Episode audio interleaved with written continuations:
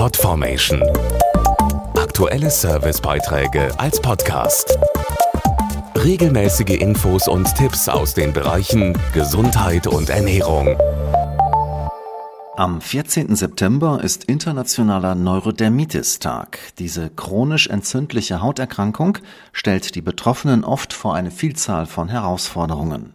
Damit umzugehen ist nicht immer einfach. Eine besondere Kampagne bei Instagram will darauf aufmerksam machen und den Austausch unter den Betroffenen fördern.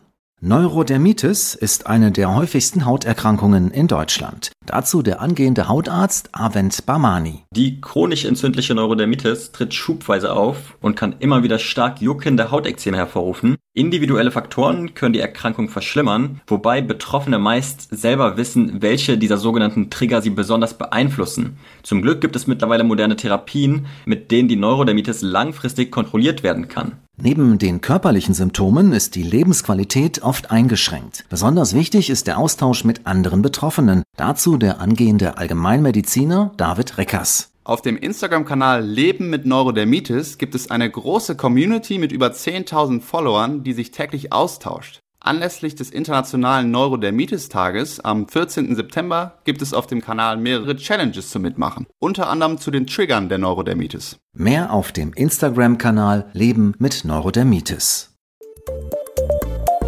Podformation.de Aktuelle Servicebeiträge als Podcast.